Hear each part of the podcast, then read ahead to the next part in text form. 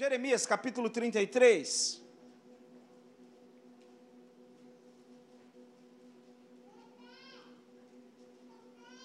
A partir do verso 6.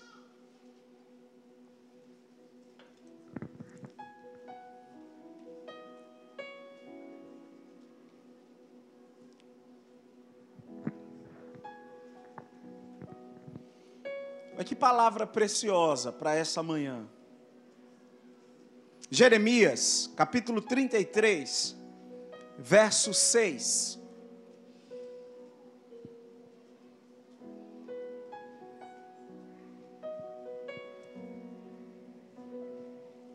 Você encontrou? Amém ou não amém?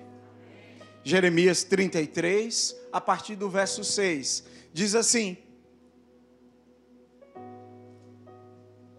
Todavia, trarei o que? Restauração. E o que mais? E cura. Para ela. Para ela quem? Jerusalém. Curarei o meu povo e lhe darei muita prosperidade e segurança.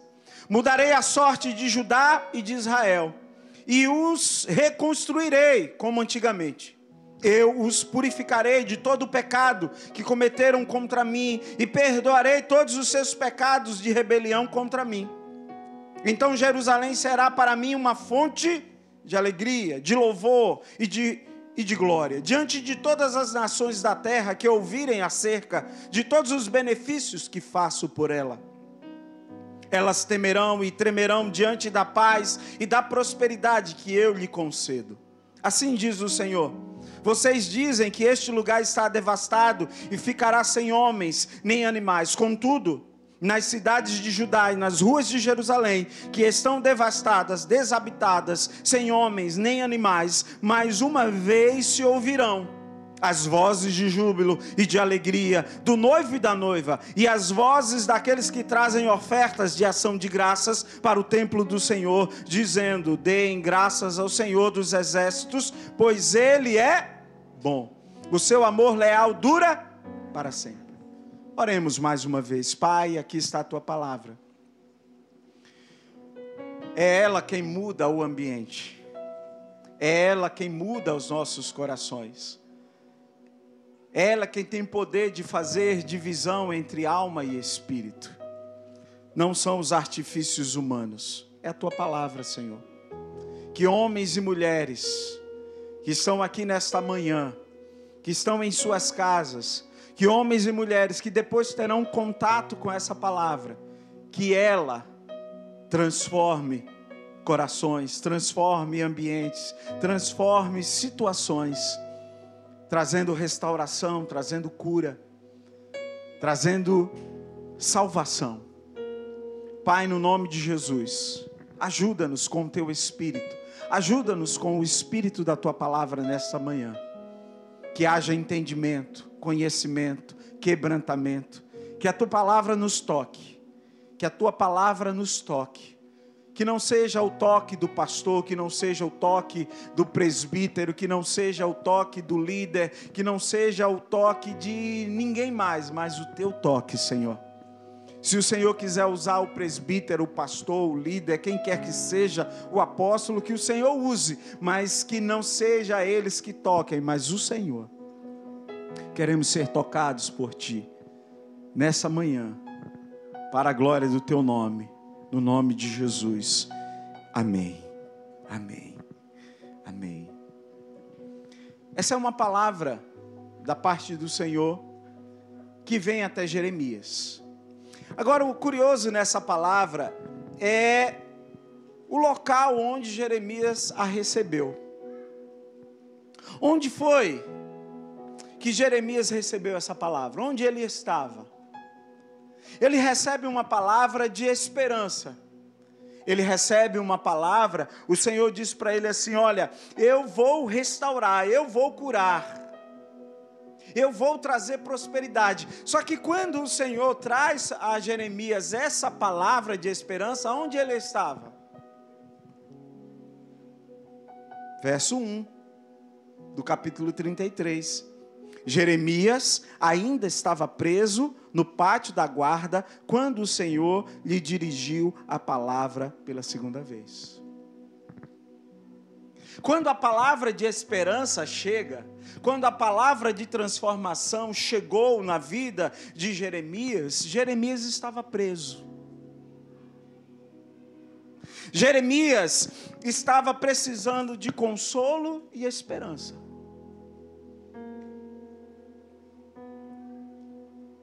Essa palavra chegou a Jeremias em um momento no qual Jeremias estava vivendo uma realidade que nem ele mesmo tinha sonhado.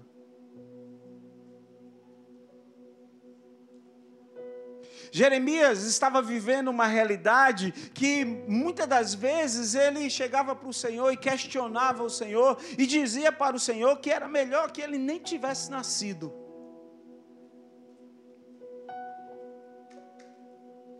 Quando você vai lá no capítulo 20, você vai ver esse diálogo de Jeremias com o Senhor. Ele questiona por que e para que o Senhor me colocou no ventre da minha mãe.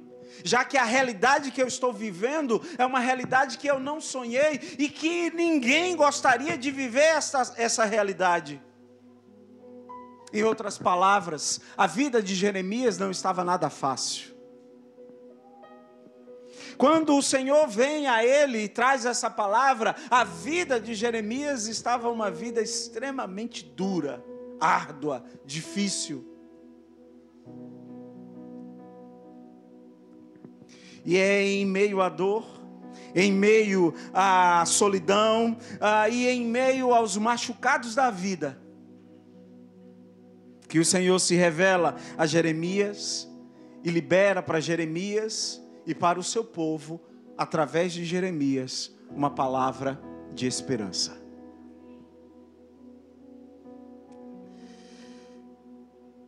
E ele recebe do Senhor. E como é bom sempre destacar da parte de quem o profeta de fato recebeu essa palavra.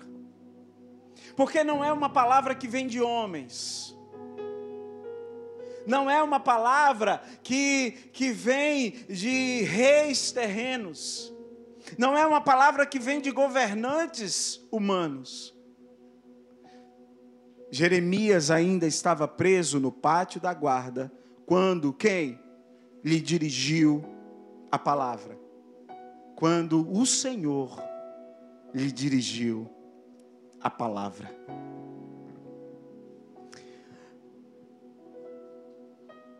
E a palavra dessa manhã é uma pergunta: o que fazer quando a vida nos machuca? O que fazer? Geralmente as perguntas que nós fazemos é, é mais voltadas para o espírito, né? Inclusive a gente até canta o que dizer, o que fazer quando ele vem. Tá, ótimo. Mas e o que fazer? E o que dizer quando a vida nos machuca? Pastor, machuca.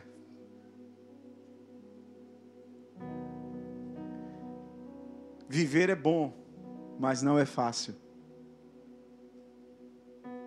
Viver é gostoso demais, mas não é fácil. O que fazer quando a vida nos machuca? Aí o versículo 3 nos responde, porque o próprio Senhor que vai até Jeremias, onde Jeremias está? Ele está preso, ele está em sofrimento, ele está em agonia, ele está em desesperança, e é nesse lugar que o Senhor está com ele, é que o Senhor se revela a ele, e nesse lugar ele diz: Jeremias, olha, na situação na qual você e o meu povo se encontra, eu vou dizer o que fazer. Verso 3: Clame a mim, e eu responderei e direi a você coisas grandiosas e insondáveis, coisas que ninguém pode sondar, coisas que ah, você vai pensar numa profundidade, mas o, o fundo nunca vai chegar. É insondável, é profundo, é mais que profundo. O que fazer? Quando a vida nos machuca, aí o Senhor diz: clame a mim e responderei, e direi a você coisas grandiosas e insondáveis que você não conhece. Está doendo, está difícil. Aí o Senhor diz assim: clame a mim. Clame a mim. Ao invés de você ficar murmurando, ao invés de você ficar reclamando, ao invés de você ficar ah, achando injusta a dor e a luta pela qual você está passando, clame a mim. Em outras palavras, fale para mim suas frustrações. Me conte. Converse comigo. Quando a vida te machucar, fale comigo. Não fale com quem te machucou. Não fale com quem te magoou. Pare com essa tolice, inclusive de discutir. Fale comigo. Fale comigo. Todas as vezes que a vida te machucar, clame a mim. Fale para mim o quanto você está frustrado. Fale para mim que não era isso que você esperava. Fale para mim, converse comigo.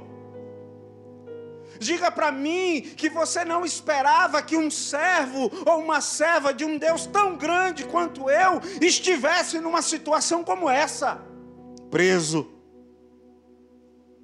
dor, agonia Fale para mim que, inclusive, você está frustrado comigo. Olha o que é que Deus está dizendo para Jeremias. Olha o que é que Deus está dizendo para nós nesta manhã. Todas as vezes que a vida te machucar, fale para Deus. Está doendo. Está difícil. Estou frustrado. Estou frustrada. Pois o que a tua palavra diz ao meu respeito, eu não vejo. Por isso estou frustrado. Mas não diga isso por aí, aos quatro cantos. Ele diz: diga para mim. Fale para mim. Clame a mim. E eu responderei e direi a você coisas grandiosas, e vou te mostrar coisas que você não está vendo em meio à dor, coisas que você não consegue ver em meio à desesperança. Eu que vou no lugar da sua desesperança, vou te mostrar, vou abrir os teus olhos e vou mostrar a você e aos seus que existe algo maior para além deste tempo de dor e de aflição. Fale comigo.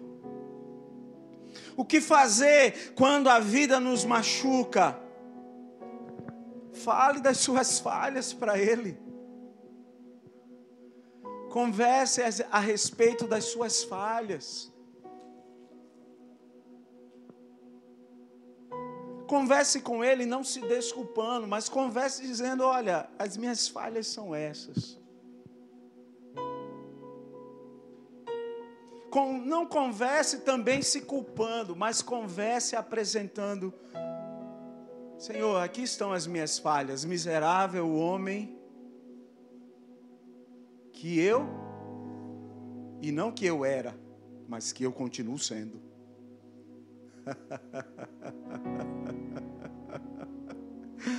Fale das suas falhas para Ele, porque Ele não tem problema com as suas falhas clame a mim. Fale sobre os seus sentimentos. Quando a vida te machucar, Fale da raiva que você está sentindo.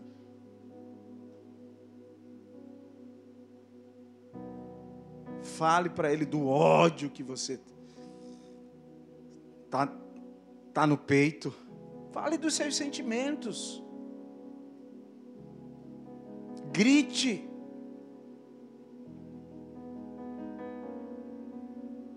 O grande problema é que muitas das vezes nós não temos coragem de gritar.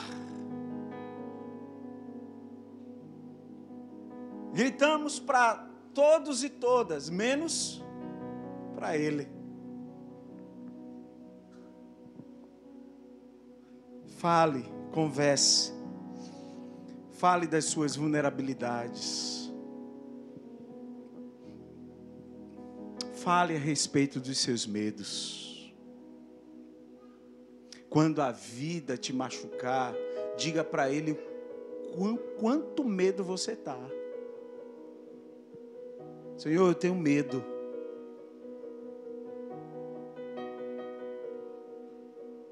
Eu tenho medo. E, e Senhor, talvez eu, eu tenha medo porque o último machucado ainda dói.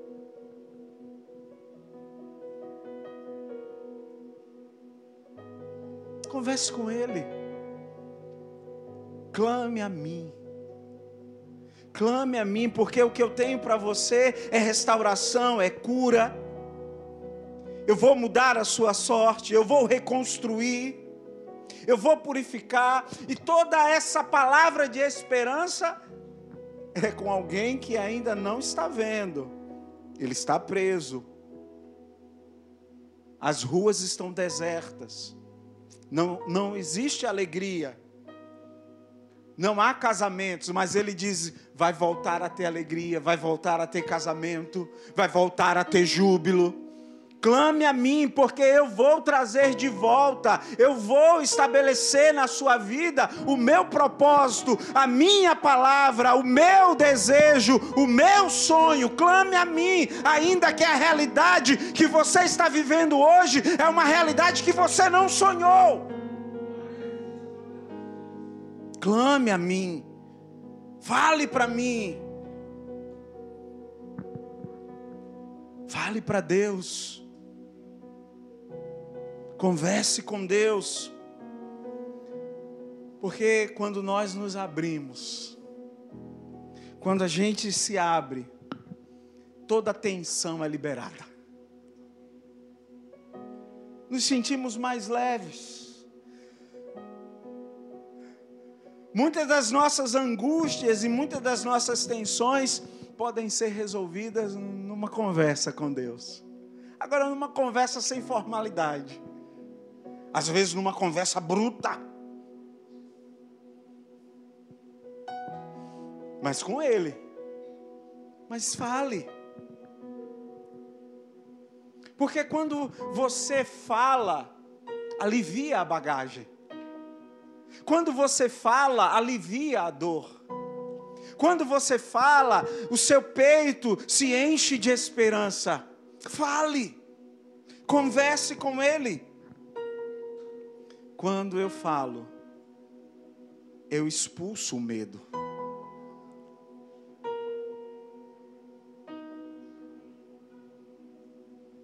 Clame a mim todas as vezes que a vida te machucar. Converse comigo. Converse comigo. E aí ele diz: quanto mais você clamar, mais da minha graça você receberá. Não é isso que diz o verso 3? Porque quanto mais eu clamo, mais da graça. Olha, eu clamo, ele responde. Eu clamo, ele diz. E não diz qualquer coisa, ele diz coisas grandes. Ele diz coisas que a mente humana não consegue captar no humano, porque são insondáveis.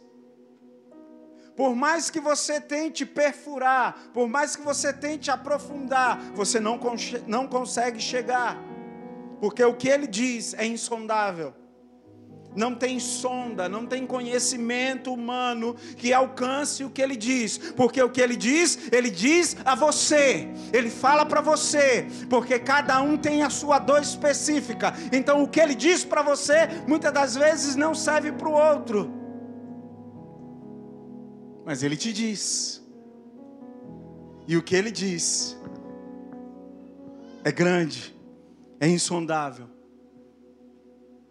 e o que ele diz, nem mesmo você conhece, mas só passa a conhecer depois que ele diz. Aleluias, glória a Deus. E eu quero finalizar contando a história de um homem que você conhece. A Bíblia fala acerca de um homem, de um homem que, cansado da, das lutas, cansado dos machucados que ele causou e que causaram nele, cansado. Certa vez, ele pegou todo mundo, os seus, e aqueles que estavam com ele, e os fez passar. Passem. E você? Não, eu vou ficar aqui. Eu vou clamar. Eu vou lutar. Mas é noite. Não, eu vou brigar com ele. Eu vou falar com quem eu preciso falar, eu já não suporto mais. E a Bíblia fala desse homem que certa noite lutou com Deus. Clame a mim. E na luta, quem foi esse homem? Jacó. Na luta, esse homem, ele, ele disse algo. Gênesis, no capítulo 32, no versículo 26. Ele está lutando com Deus, ele está, ele está nessa batalha, conversando com Deus, falando com Deus, batalhando com Deus. Está falando com a pessoa certa. Ele não está brigando com os parentes, não está brigando com, com os filhos, não está brigando com a esposa, não está brigando com o esposo, está falando com a pessoa certa ele entra numa luta. E entra numa luta com a pessoa certa. Porque terrível coisa é gastar energia com lutas que a gente só gasta energia e essas lutas não vão dar em nada. E aí ele diz algo. Na luta ele disse assim, Gênesis 32, verso 26. Olha, que, que conversa, que diálogo. Gênesis 32, 26, ele disse assim: Não te deixarei ir, a não ser que me abençoes. Clame a mim, fale comigo, brigue comigo, converse comigo, dialogue comigo, se abrace comigo, lute comigo. Aí esse homem disse: estou cansado. Estou cansado dos machucados da vida. Aí ele chega para Deus e diz assim: Então eu não te deixo ir, a não ser que me abençoes. Aí no versículo 29, ele clamou. E aí no verso 29, o que foi que aconteceu? o que o Senhor diz no verso 3 de Jeremias: clame e eu respondo. Ele clamou, ele disse: Eu não te deixo ir, enquanto não me abençoares. E o que foi que aconteceu? Verso 29: E o abençoou ali. Gênesis 32, 29. E o abençoou ali. Por quê? Porque Deus responde. Deus diz, Deus faz, Deus opera. Clame a mim. Aí, Jacó, eu não te deixo ir. Jacó não está segurando os parentes. Jacó não está impedindo. Não, Jacó está com Deus dizendo: o senhor não sai. Olha que ousadia. O senhor não sai. É aquela coisa: fecha a porta, o senhor não sai. Como se, né? Mas essa ousadia, essa conversa, esse diálogo, esse clamor, o Senhor não sai. O Senhor só sai daqui depois que me abençoar. Porque enquanto o Senhor não me abençoar, daqui o Senhor não sai. E aí a palavra diz: e o abençoou ali. Quantos aqui nessa manhã, de verdade, gostaria que o Senhor ouvisse o seu clamor? Ah, tem pouca gente. Porque tem gente que não, que não crê no poder do clamor. Tem gente que está em meio à dor e, mesmo em meio à dor, não crê que gritar para Deus, clamar a Deus, é como se fosse nada.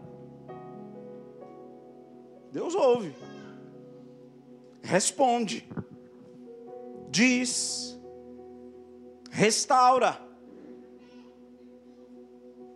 Por quê?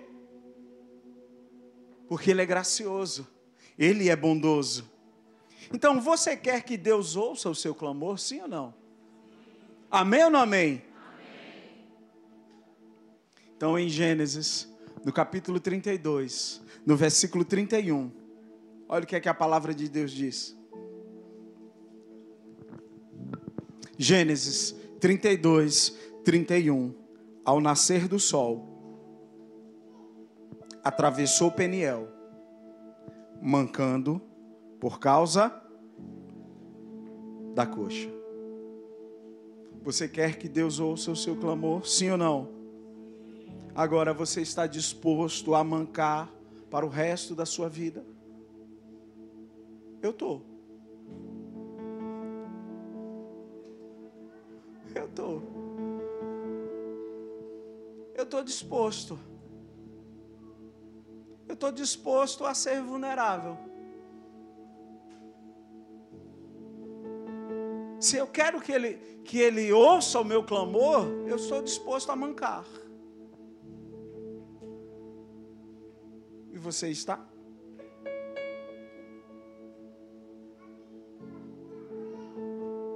Está disposto? Está disposto a depender de Deus para sempre? Está disposto de verdade a depender de Deus? A depender de verdade, não é, não é criar uma ficção num testemunho, não. De verdade, a depender de Deus, você está disposto? Você está disposta? Eu quero que o Senhor ouça o meu clamor. Ele ouve, Ele abençoa. Mas você está disposto a sair mancando nessa manhã?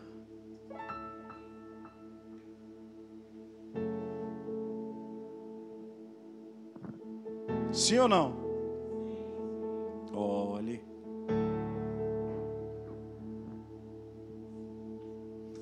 Deus quer tocar em sua vida.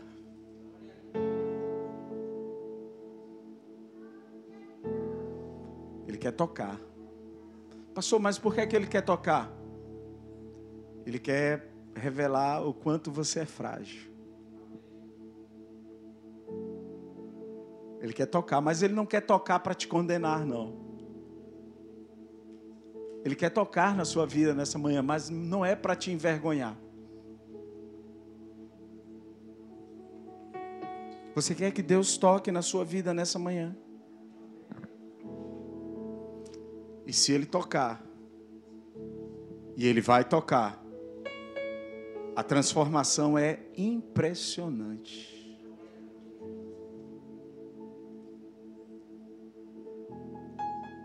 Que fazer quando a vida nos machuca. Clame a mim. Brigue comigo. Me segure, se você puder. Insista comigo. Insista comigo quando a vida te machucar, não desista, insista comigo porque eu vou te tocar. E ao tocar você, e ao tocar os seus, e ao tocar a sua vida, eu vou transformar você de forma impressionante.